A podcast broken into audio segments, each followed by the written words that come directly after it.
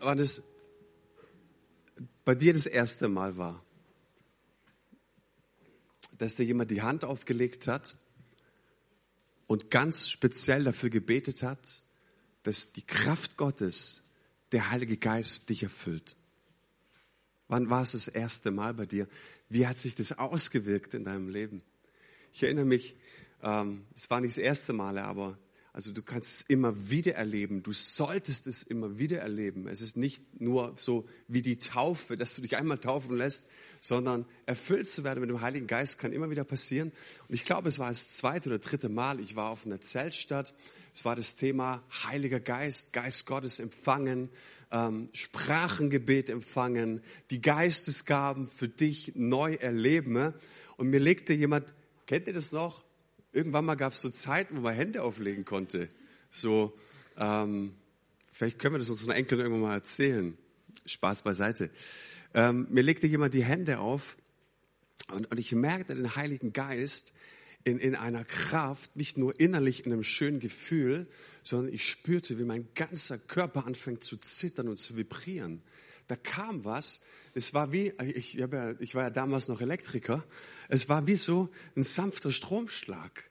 Du hast gemerkt, dass du auf einmal vibrierst und dann ist die Frage, Gott, warum tust du solche Sachen? Ich meine, wozu ist es gut? Was, was bringt es irgendjemand? Ne? Die Antwort ist, es bringt dir was. Es bringt dir was, dass du spürst und merkst, Gott ist nicht nur ein theoretisches Konstrukt, Gott ist so viel mehr als einfach deine Gedankenblase, als all deine Vorstellungskraft, die du aufbringen kannst. Gott ist mehr. Gott, der Heilige Geist, ist Gott in Aktion in dir. Okay? Und, und ich, ich spürte in anderen Malen oder ich sah es auch, dass, dass Menschen anfangen zu weinen, weil sie auf einmal merken, dass Kilos, dass Lasten, dass Zentner von ihren Schultern ab, abfallen, danke, abfallen und, und, und auf einmal weinten und, und in der Gegenwart Gottes waren und spürten, dieser Gott ist bei mir. Er legt jetzt in diesem Moment wirklich seinen Arm um mich. Ich darf alles loswerden und loslassen. Ne? Der Geist Gottes ist in mir. Menschen, die seit, seit längerer Zeit ähm, vielleicht durch Depression gehen, durch dunkle Täler gehen, fangen an zu lachen, weil die Freude Gottes kommt. Bist du bei mir? Und ich glaube, dass wir in diesen Zeiten sind, ich spüre es so stark und es ist meine Message, Mann, du und ich, wir brauchen diese Kraft neu. Und ich glaube, dass wenn Gemeinde wieder hochfahren soll, wenn alle wieder zurückkommen, dann geht es nicht nur darum, dass alle wieder zurückkommen. Ich glaube, wir brauchen diese lebendige Kraft, weil der Teufel uns so viel geraubt hat in dieser Corona-Zeit. Bist du bei mir? Pfingsten, warum Pfingsten? Ich möchte es euch mit folgendem Lied illustrieren.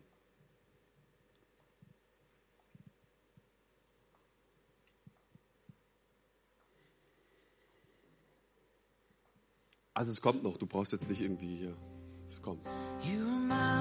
Nee, Vivaldi. Vivaldi featuring Max Richter. Ja.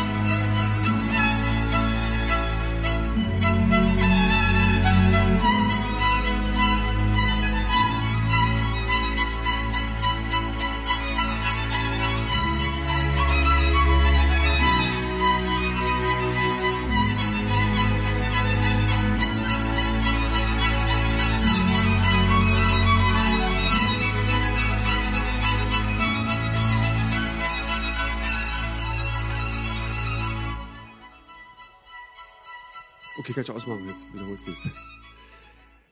Schön, oder? Ich liebe es, ähm, wenn Max Richter auf Vivaldi trifft. Das ist einfach der Hammer. Ähm, müsst, müsst ihr euch mal anhören auf Spotify oder woanders. Ganz, ganz tolle Sache. Und was wünschte ich und räumte ich, ich könnte genauso spielen. Beziehungsweise, vielleicht kann ich es ja. Vielleicht kann ich's. Mal, sollen wir mal schauen.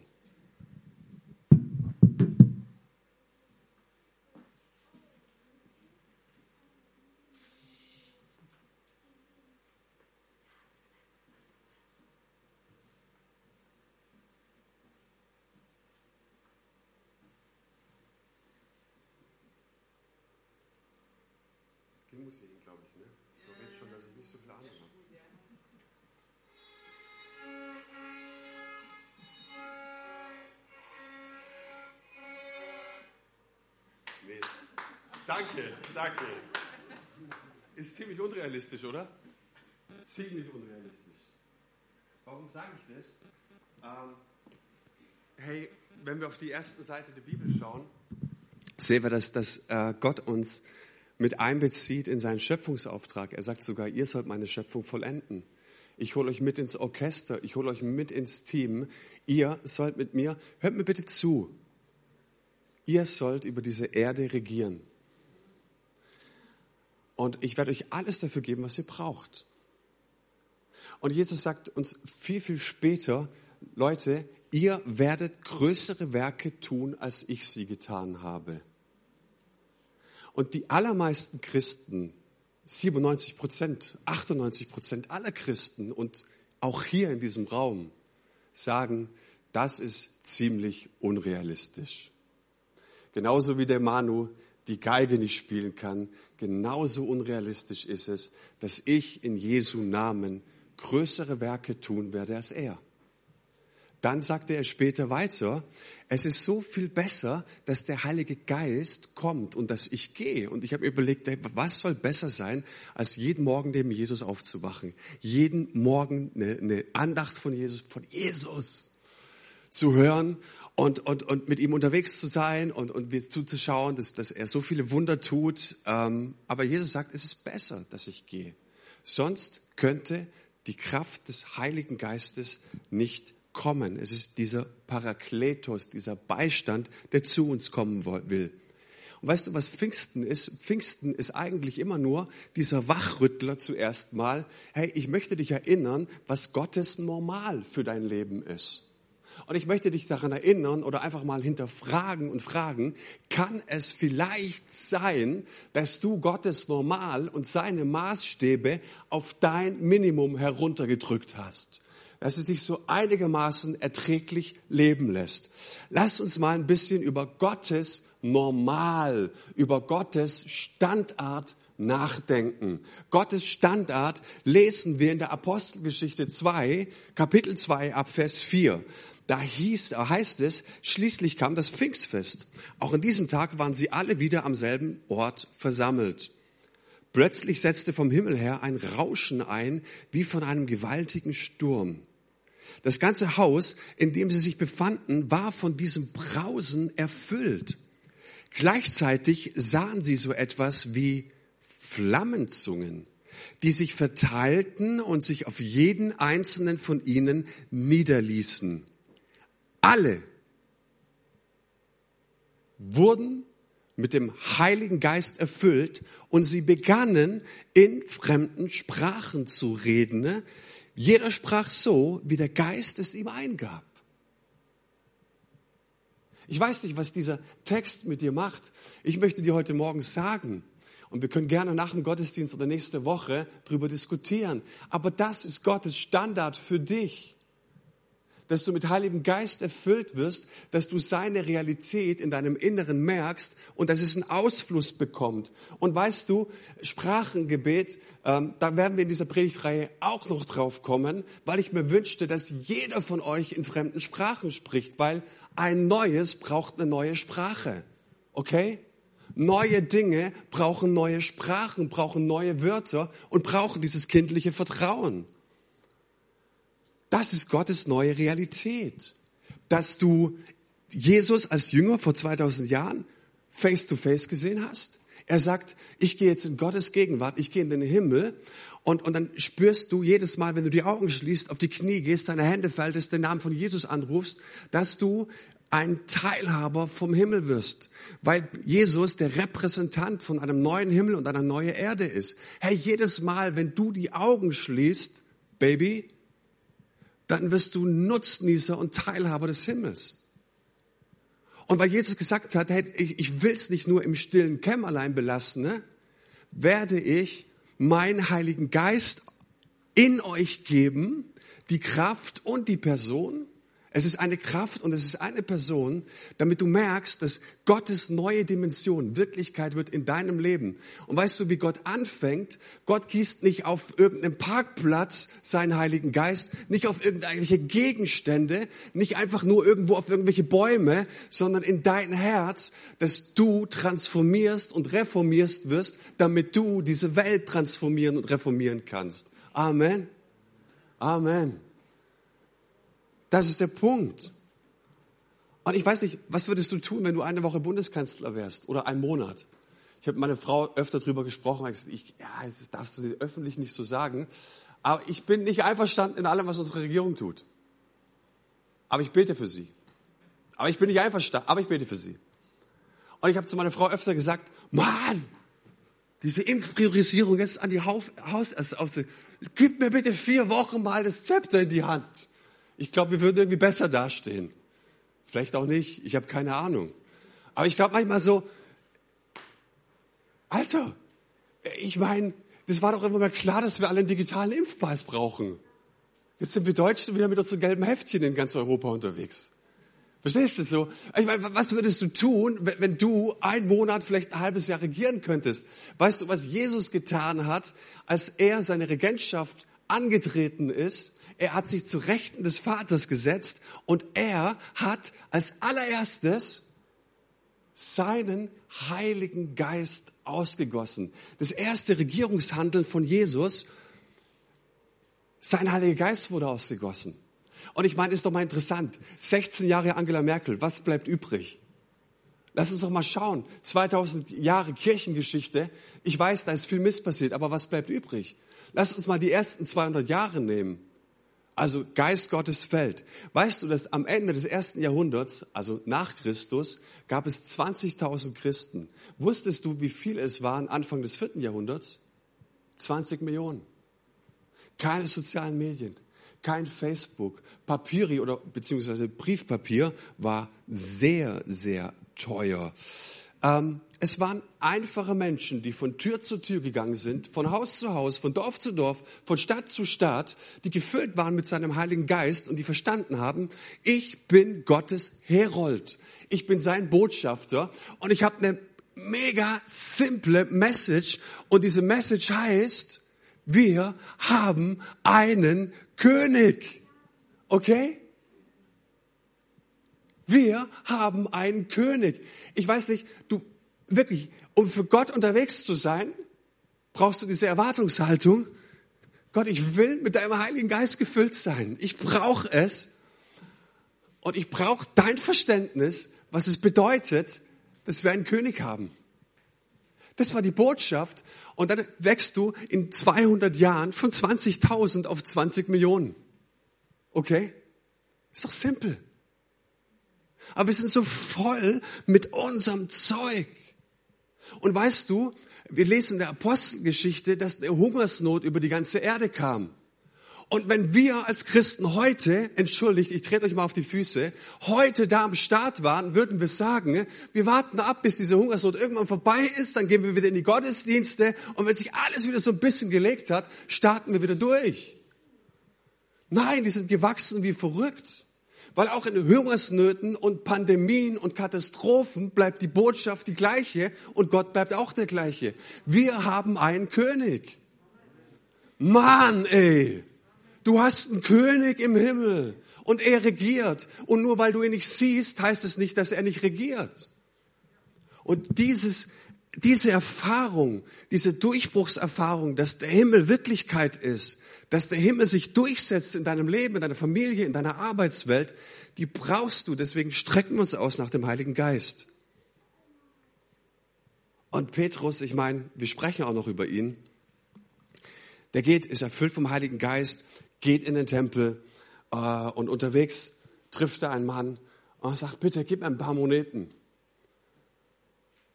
Und, und Gott, äh, Petrus sagt, du, ich, ich, ich sehe dein Normal. Dein Normal ist, dass du denkst, dass ich jetzt ein paar Groschen hinwerfe. Aber weißt du, was Gottes Normal ist? Er sagt, im Gold und Silber habe ich nicht. Aber im Namen von Jesus Christus des Nazareas befehle ich dir oder fordere ich dich auf, steh auf und geh. Diese Kraft äußert sich. Diese Königsherrschaft, diese Regentschaft, diese Regierung äußert sich. Aber sie kann sich nur äußern in dem Maße, wie du dich ausstreckst nach seinem Heiligen Geist. Und hey, wie viele Menschen haben in der Kirchengeschichte behauptet, dass ja, das Pfingstfest, das war so ein einmaliges Ereignis, liegt 2000 Jahre zurück. Aber Manu, du kannst doch nicht behaupten. Ich meine, das war einmalig, das war speziell, das war einfach der Tag damals, der Tag der Tage. Und ich frage mich, ist es wirklich so, dass wir diese Dynamik des Heiligen Geistes nur im ersten Jahrhundert verorten sollten, müssten? Weißt du, für viele Menschen ist die Kraft des Heiligen Geistes und die Auswirkung des Heiligen Geistes einfach zu viel. Für die allermeisten Denominationen ist zum Beispiel das Sprachengebet No-Go. Und du siehst, als ähm, im 20. Jahrhundert kam, Anfang des 20. Jahrhunderts kam in, in, in äh, Nordeuropa, in, in Norwegen kam es zu Erweckungen. Der Heilige Geist wirkte und da kamen zwei Damen, ich meine, das ist ja schon für viele, allein dass es zwei Damen waren zu viel, ja. Aber die waren jetzt auch noch mit Heiligem Geist gefüllt und die machten Veranstaltungen. Leute wurden geheilt. Es waren eben Auswirkungen da, die halt einfach nicht in der Vereinssatzung der Gemeinden standen. Verstehst du? Und ich glaube, jedes Mal, wenn der Heilige Geist fällt, dann kommen Macht, Machtverhältnisse sehr, sehr stark ins Rütteln. Und die meisten Kirchen sagten damals in der Barmer Erklärung, das ist ein Geist des Teufels, den wollen wir nicht. Und ich habe in der Geschichte immer wieder festgestellt, auch bei uns hier in der Gemeinde, klar hast du den Vertrag nicht unterschrieben damals. Und trotzdem, glaube ich, wäre dir der Vertrag vorgelegt worden, hättest du ihn mit unterschrieben. Stimmt's? Weißt du, mit dem Heiligen Geist ist es so wie mit dieser, mit dieser Entrückung des Stephanus. Ich habe es eben, äh, des Philippus. Ähm, der wurde so Megadienst gehabt, voll des Heiligen Geistes und wurde voll weggebeamt. Und ich dachte mir so, okay, wo ist der jetzt hin? Wo war der jetzt? Und da gibt es so die krassen Theorien, wo der wieder aufgetaucht ist und so weiter. Aber ganz ehrlich, das will doch keiner. Ich will doch nicht einfach irgendwohin Gott weggebeamt werden. Da verliere ich doch die kont absolute Kontrolle. Und meine Message ist nicht, dass du jetzt nachher gleich weggebeamt wirst. Aber meine Message ist, dass du vielleicht in deinen Plänen, in deinen Überzeugungen, in deinen Haltungen, in deinen Ängsten, dass da einiges zurechtgebeamt wird. Die Frage ist, willst du das? Und ich glaube, dass das Pfingstereignis definitiv das Ereignis war, das wir vor 2000 Jahren lassen müssen. Aber, und jetzt kommt der Unterschied, die Pfingsterfahrung, die haben Menschen im Laufe der letzten 2000 Jahren immer und immer und immer und immer wieder gemacht. Lasst uns da mal ein bisschen reinschauen. Ähm, Apostelgeschichte 4. Also Pfingstfest war Apostelgeschichte 2, okay? Apostelgeschichte 4, ein paar Monate später. Das Ding geht durch die Decke. Menschen werden geheilt, die Gemeinde wird immer, immer größer und immer größer, bis Johannes und Petrus einfach mal auf einem Marktplatz zu viel Chandala Bandala machen und sie von den Oberen der, äh, der Gemeinde, den Pharisäern, herzitiert werden und es wird ihnen gedroht, wehe, ihr redet nochmal im Namen von Jesus. Wehe, ihr gebt hier nochmal Gas. Was haben die Jungs gemacht? Sind nach Hause gegangen, haben der Gemeinde Bescheid gegeben und gesagt, wir warten zwei Jahre, bis sich das alles wieder gelegt hat und dann starten wir wieder neu durch. Nein, warum? Weil sie wussten, diese Angst in unseren Herzen, die tötet Glauben. Angst tötet immer Glaube. Deine Angst vor dieser Corona-Pandemie tötet immer Glaube. Und ich habe ich, ich hab null irgendwas mit einer Verschwörung zu tun. Aber ich sag mal, meine Verschwörung ist, guck mal, die Message ist doch, ähm, wir hatten die, die, die SARS-CoV-2-Variante. Ähm, dann kam B117. Äh, wieder Angst. Jetzt kommen die guten Nachrichten, jetzt kommt wieder die Message, aber die indische Variante. Kennst du das?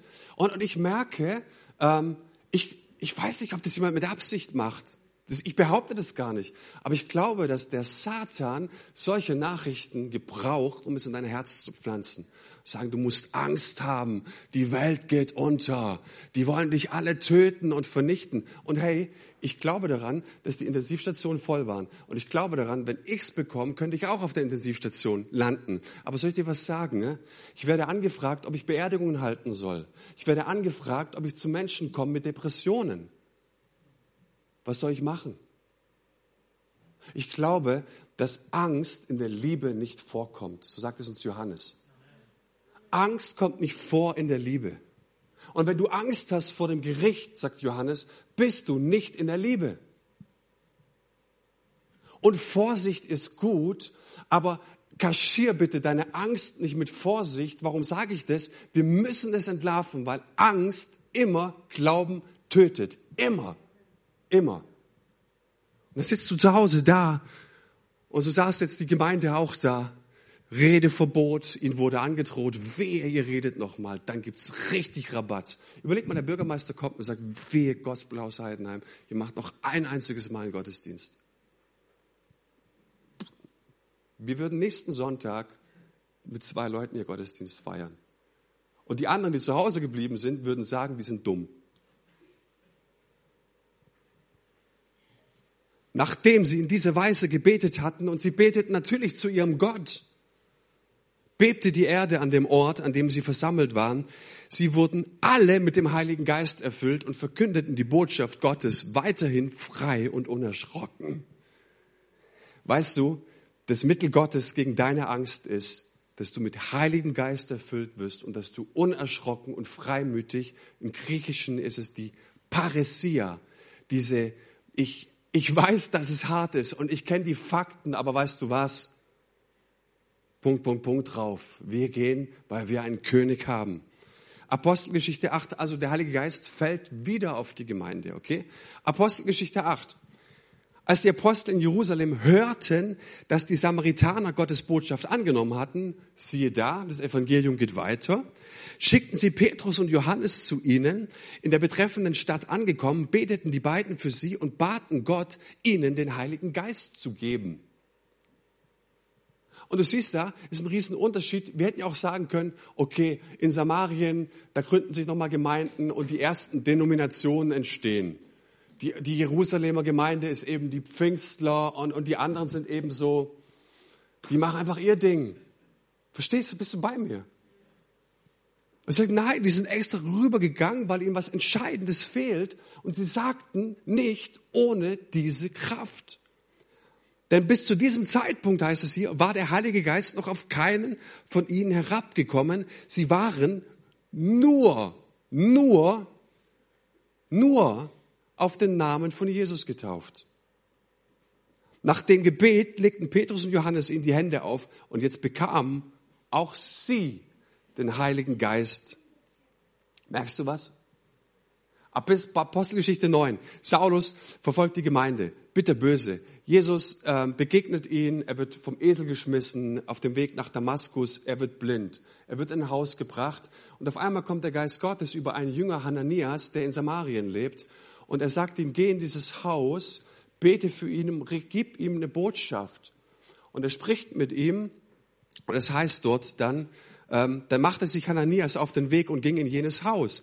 Er legte Saulus die Hände auf und sagte, Saul, mein Bruder, der Herr selbst, Jesus, der dir auf deiner Reise hierher erschienen ist, hat mich geschickt.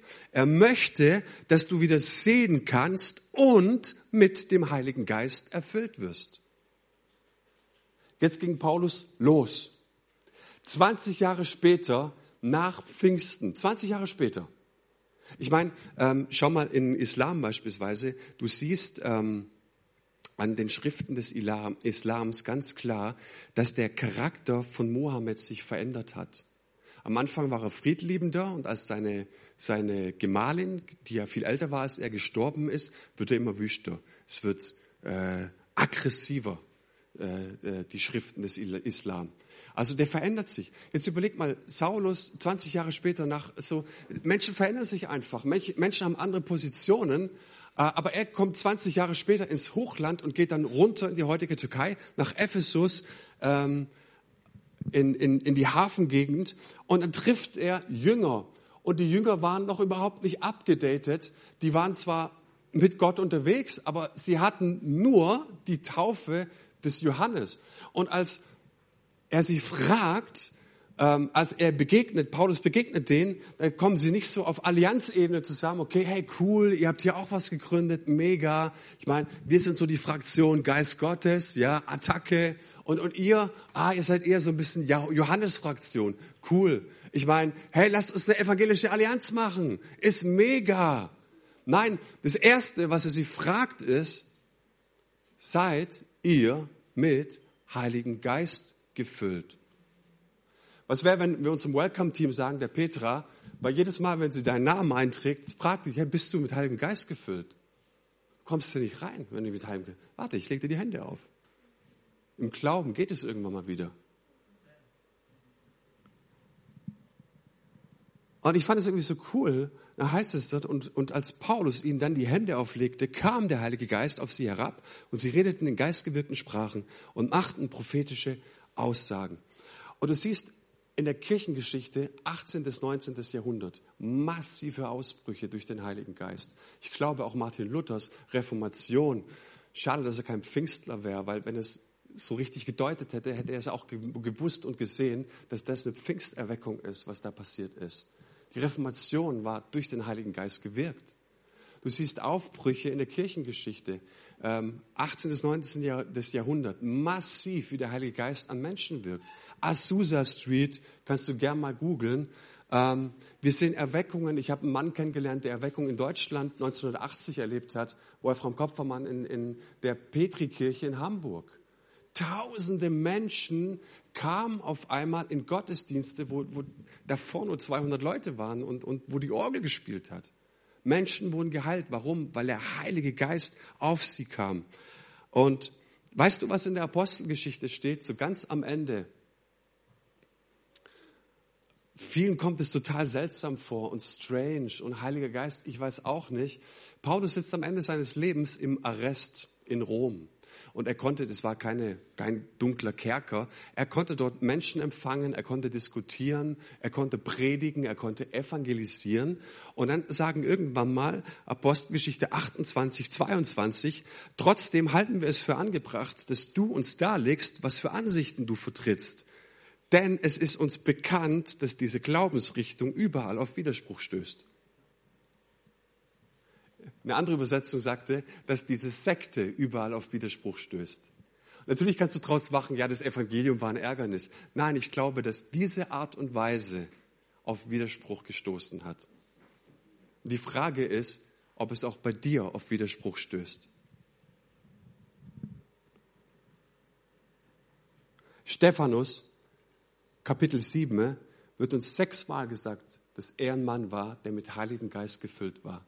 Das Kriterium für einen Diakon war, die sollen ordentlich angezogen sein, einen coolen Haarschnitt haben, einigermaßen sauberen Lebensstil und gefüllt mit Heiligem Geist. Keiner kam in den Dienst, wenn er nicht gefüllt war mit Heiligem Geist. Und warum gehe ich mit euch diese ganzen Bibelverse durch? Ich hätte, wir könnten noch mindestens eine Dreiviertelstunde weitermachen aus der Apostelgeschichte. Weil es Gottes Standard ist, weil es Gottes Normal ist, dass ein Mensch, der an Jesus glaubt, voll ist mit Heiligem Geist. Und wir werden jetzt auch gleich praktisch. Einfach nur meiner, die Sorgfaltspflicht ähm, einer, einer Lehrgabe sagt mir einfach, das muss ich euch noch sagen. Ähm, als die Jünger den Heiligen Geist empfangen hatten, da rief es in ihnen so dieses ganz große Echo der ganz großen Geschichte auf. Es war auf einmal präsent. Was ist die ganz große Geschichte? Die große Geschichte ist, dass Gott sein Volk herausruft aus Ägypten. Er befreit sie und in der Nacht zuvor, das sehen wir dann an Pessach, sollten Lämmer geopfert werden. Das Blut der Lämmer wurde an die Türpfosten geschmiert. Der Racheengel zog in dieser Nacht vorbei und die, die das Blut an den Türpfosten hatten, die wurden verschont. Dann zog das Volk aus in die Wüste Sinai. Davor ähm, überquerten sie das Rote Meer und nach 50 Tagen, nach 50 Tagen kamen sie am Berg Sinai an. Und Mose stieg auf den Berg, holte sich die Gesetzestafeln ab, kam wieder runter mit den Satzungen und mit dem Gebot. Und dieses Gebot und dieses Gesetz gab ihnen Identität. Weißt du, ein Jude von früher hört bei dieser Geschichte Folgendes. Ostern heißt, Jesus stirbt, er befreit und erlöst uns. Und wir können ausziehen. Und 50 Tage später feiern wir das Pfingstfest. Aber da ist Mose nicht auf einen Berg gestiegen, sondern da ist Jesus in den Himmel aufgefahren. Er ist in Gottes Gegenwart gegangen. Was macht er? Er kommt mit einem Gesetz zurück, das er uns in unsere Herzen legt. Weil weißt du, was so wichtig ist? Du könntest anfangen zu spielen.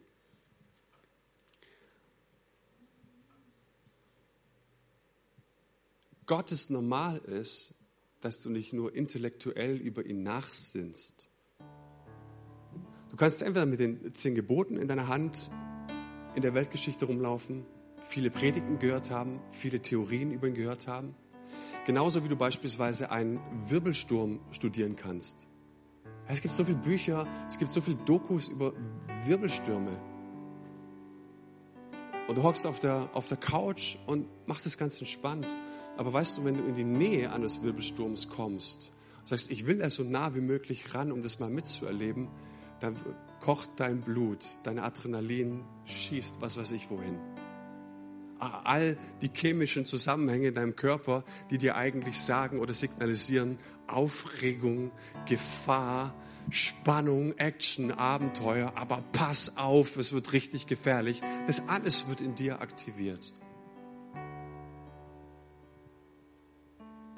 Und du kannst die ganze Sache mit Jesus und Pfingsten einfach nur intellektuell abhaken oder heute Morgen, hier und jetzt, in diesem Moment sagen, ich will diesen Wirbelsturm in meinem Leben erfahren.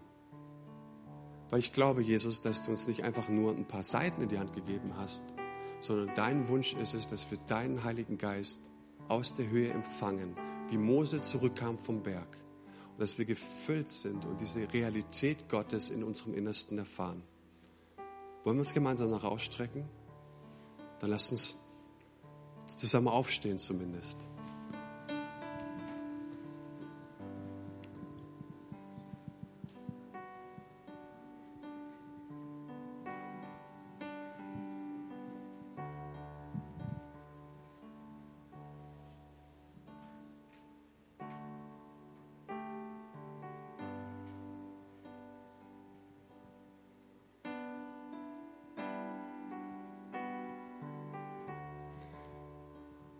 Vater, wir preisen dich von ganzem Herzen.